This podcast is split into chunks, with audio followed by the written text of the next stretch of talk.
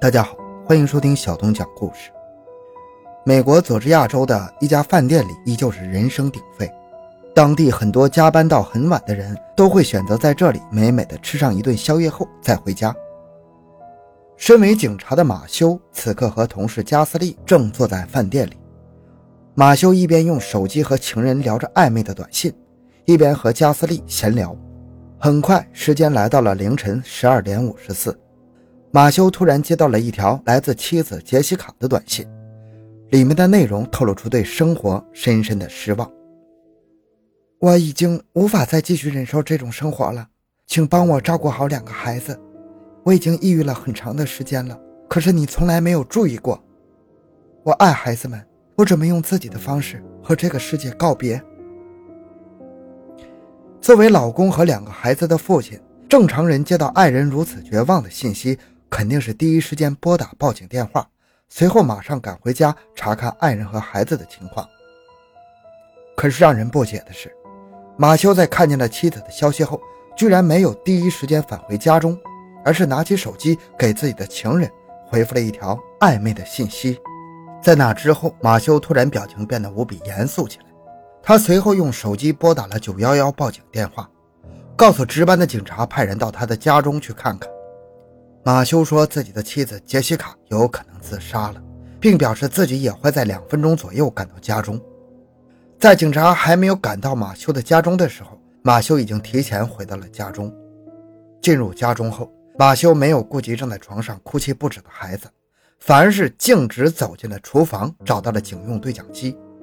随后从家中回到车上，用对讲机再次向警方提供消息。马修说，在他还没有进家的时候。就突然听见了两声枪响，声音好像是从二楼传来的。因为害怕可能有潜在的危险，他并没有上去查看。当警方赶到现场后，经过搜查发现房屋并没有陌生人闯入的痕迹。当搜查到二楼的衣帽间时，发现房间的门紧锁着。暴力破坏进入后，发现了躺在衣柜下的杰西卡，她的头躺在枕头上，下方渗出了大量的血迹。身旁放着一个红色的笔记本和一把手枪。万幸的是，当警方对杰西卡进行了简单的检查后，发现杰西卡虽然头部中枪，但是并没有直接死亡，还有抢救的可能。于是立即将她抬上了救护车，送往医院。经过警察对现场的初步勘查，认为杰西卡是死于自杀，并很快将这个结果通知了杰西卡的家人。不过，让人没想到的是。就在案件完结的二十多天之后，头部中枪的杰西卡奇迹般的苏醒了。他醒过来的第一句话就是：“有人试图谋杀他。”不过，由于头部受到损伤，导致杰西卡的部分记忆丧失，他并不能还原当时现场发生的事情，也无法确定谁是凶手。那天晚上到底发生了什么？杰西卡到底是自杀还是被人蓄意的谋杀？警方在后续的调查中又发现了什么可疑的线索？这中间到底有着什么不为人知的故事呢？欢迎收听由小东播讲的《美国少妇家中离奇被自杀》，警方调查发现案情扑朔迷离。回到现场，寻找真相。小东讲故事系列专辑由喜马拉雅独家播出。杰西卡在一九九六年出生于美国的佐治亚州。她在很小的时候就因为父母离异而被迫跟着爷爷奶奶生活。没有了父母的杰西卡十分的懂事，在学校中一直品学兼优。二零一二年，年仅十六岁的杰西卡在高中遇到了心中的白马王子马修。也许是因为童年亲情的缺失，杰西卡一直都缺乏安全感和自信。在和马修的交往后，这种童年的缺失似乎从马修身上得到了弥补，两个人在交往的不到一年的时间就越过了最后的底线，同居在了一起。二零一三年，年仅十七岁的杰西卡怀孕了。也许杰西卡会选择把这个意外怀孕给拿掉，毕竟此时的杰西卡和马修高中都还没有毕业，没有经济能力去抚养这个孩子。不过，正是由于没有家长的干预。两个年轻人在经过简单的商议之后，就决定留下这个孩子，并在杰西卡祖父母居住的房子的对面租了一个房子，开始真正的二人世界。二零一四年，两个人的儿子托林降生了。由于两个人都要完成学业，还没有生活来源，孩子的降生并没有给这个年轻的家庭带来喜悦，反而是带来了柴米油盐的烦恼。生活中的琐事成了两个人开始争吵的导火索。这种情况一直持续到了马修的高中毕业。毕业后的马修借助爷爷的帮助，成功进入了佐治亚州的警察局，成为了一名美国警察。两个人终于不用再为生计发愁了。不过，这并没有改善两个人之间的关系。马修在当上警察之后，似乎产生了很强的控制欲，经常限制杰西卡的行动。杰西卡当时只有十九岁，但是向往自由的他无法忍受马修这种变态般的控制欲。两个人在争吵的过程中，马修经常对他动手，但是杰西卡也经常将马修骂得狗血喷头。倍感屈辱的马修警官甚至不得不多次打电话报警，向同事求助。随着事态的不断升级，马修和杰西卡之间也进入了冷战。电影中，一旦女主角感情遇到了纠葛，就会经常有知心的暖男在身边嘘寒问暖。而杰西卡的故事也和电影中的桥段一样的离谱。在两个人的冷战期间，一个汽车修理工走进了杰西卡的世界。并成功的和杰西卡搞在了一起。不仅如此，两个人感情还越搞越好。杰西卡还怀上了汽车修理工的孩子。杰西卡亲口将这个消息告诉了马修。本以为两个人之间应该是走到了尽头，让人没想到的是，马修不仅没有和杰西卡争吵，反而对着杰西卡来了一段深情的告白，说无论发生什么，他都爱着杰西卡。对于杰西卡腹中的孩子，他也会视如己出。也许是恋爱中的女人智商真的低下了，在这种乱成一团糟的情况下，杰西卡居然答应了马修的求婚。二零一五年初，两个人带着两个孩子一同步入了婚姻的殿堂。新婚的生活本应该是甜蜜幸福的，可是这种情况没有出现在杰西卡和马修的身上。因为之前的积怨，两个人很快又恢复到了婚前的争吵状态。附近的邻居经常能够听见他俩的打骂声。争吵过后的杰西卡经常跑到楼下的邻居梅根家中诉苦，一来二去，两人还成了无话不说的闺蜜。或许是杰西卡对自己曾经的黑历史有阴影，婚后没多久，她就敏感地注意到马修准备可能出轨了。为了能够搞清楚状况，一次杰西卡趁着马修洗澡的时候，偷拿他的手机，跑到了梅根的家里。当解锁了马修的手机之后，果然发现马修通过即时通讯工具和一个女性聊天很暧昧，并且该女子还给他发送过只穿着浴巾的照片。碰巧的是，这个照片上的女子杰西卡也认识，正是马修警局的同事科特尼。不同于马修当时对她的态度，杰西卡用了另外一种处理方式：自己出轨可以，但是马修出轨不可以。并在随后开始密切关注马修的一举一动，并用一个笔记本记录下来。拿着这些证据，杰西卡找到律师，希望能够在未来的离婚诉讼中占据主动，将两个孩子的抚养权争夺下来。时间很快来到二零一六年的四月十四日，这天晚上十点十五，马修和杰西卡为了给孩子买奶粉，一同来到了沃尔玛超市。结果在选择奶粉品牌的问题上，两人再次发生了争吵。气愤的杰西卡抱着儿子转身走出了超市，马修跟着杰西卡的身后软磨硬泡，杰西卡才抱着孩子上车，和马修一同返回家中。到家的时候已经是深夜十一点多了。将杰西卡和孩子送回家后，马修一个人驾车离开了家，去那个饭店找同事加斯利一起吃宵夜。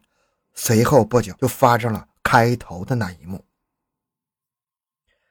虽然警方将杰西卡的受伤定性为自杀未遂，可是当杰西卡在医院苏醒后，这一切都开始变得扑朔迷离。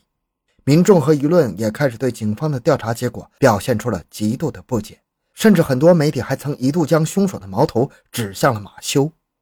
由于案件涉及到了在职警员，出于避嫌，佐治亚警方退出了调查，转而由 GBI 接手调查。GBI 就是佐治亚州调查局。职能类似于 FBI。当 GBI 开始重新调查该案件后，却发现了很多似乎被人刻意隐瞒下来的证据。杰西卡到底是自杀未遂还是被人谋杀的结论开始不断的左右摇摆。第一种结论是杰西卡的确是自杀未遂。在 GBI 调查了马修和杰西卡的婚姻状况后，发现两人时常发生争吵，还都背叛过对方。也许是因为对婚姻的极度失望，导致了杰西卡产生轻生的想法。但是在现场提取到的证据却很难支持自杀的这个结论。首先，当警察发现杰西卡的时候，是在家中的衣帽间，她是以一种躺在垫子上的姿势自杀的。先不说地点的选择和姿势的怪异，主要是警方在现场发现了两个弹孔，但是却找到了一颗子弹，另一颗子弹不翼而飞了。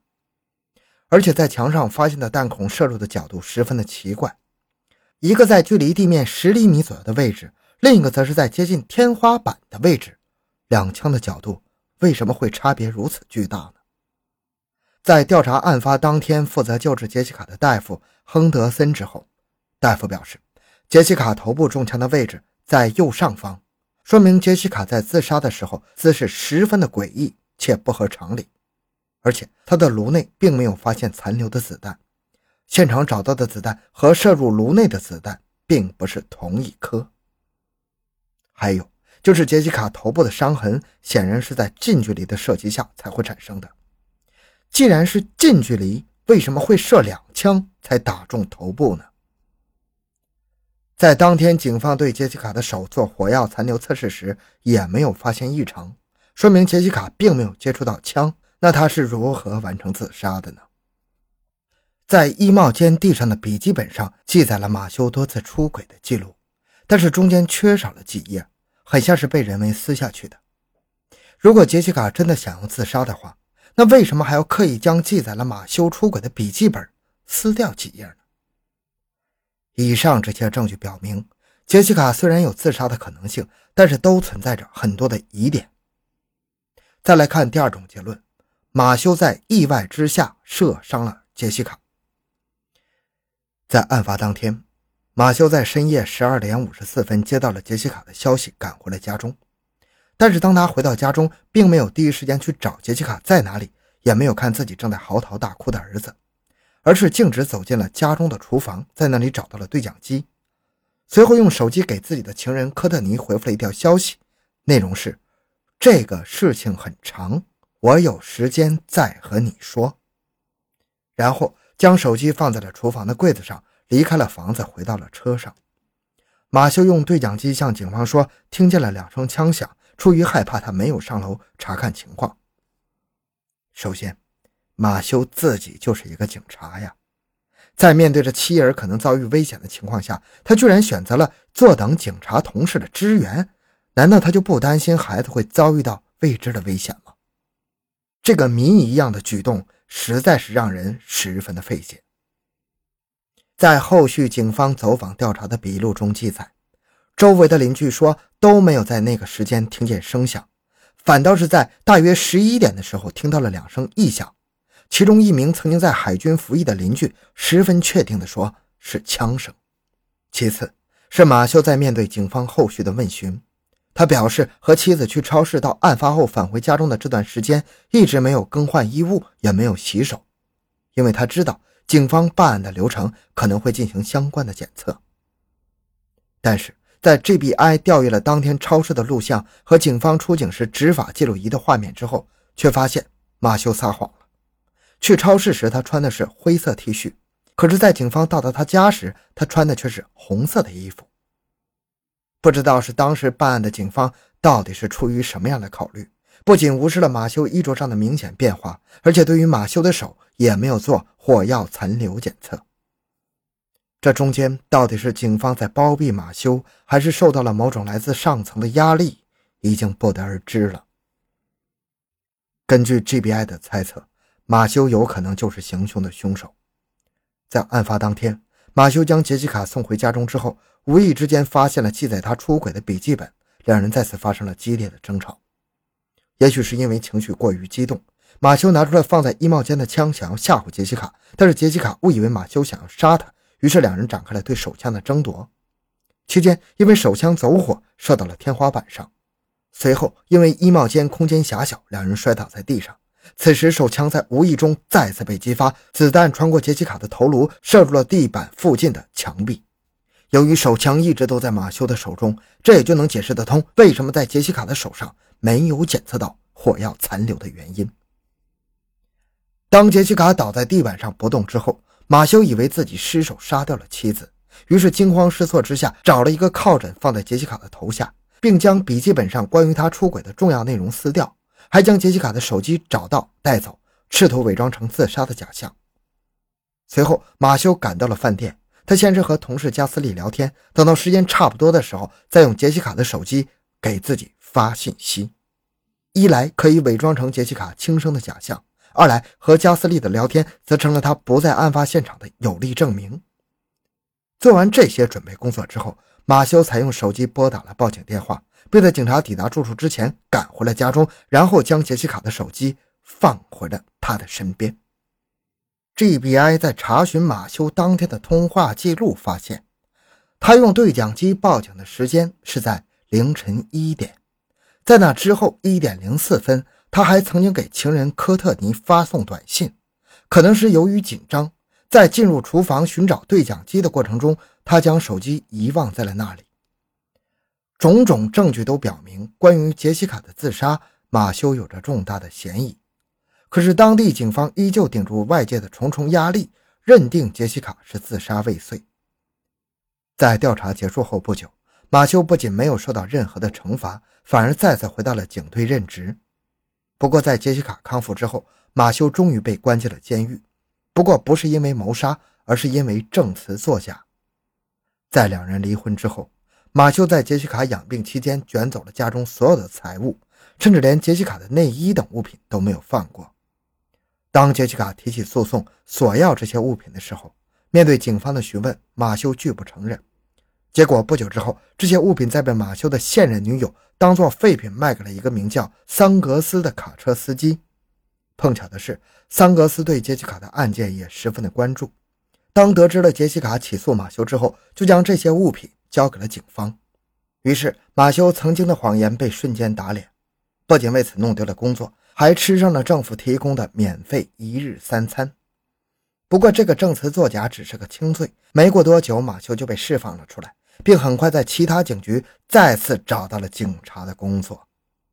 这个案件最后还是留了很多的谜团，真相到底是什么？没有一个明确的答案。杰西卡的离奇自杀到底是因为她头部受损后的记忆混乱？马修到底是不是凶手？案件中警方到底隐藏着什么秘密？我们都不得而知了。好了，这个案件就讲到这里。小东的个人微信号六五七六二六六，感谢您的收听，咱们下期再见。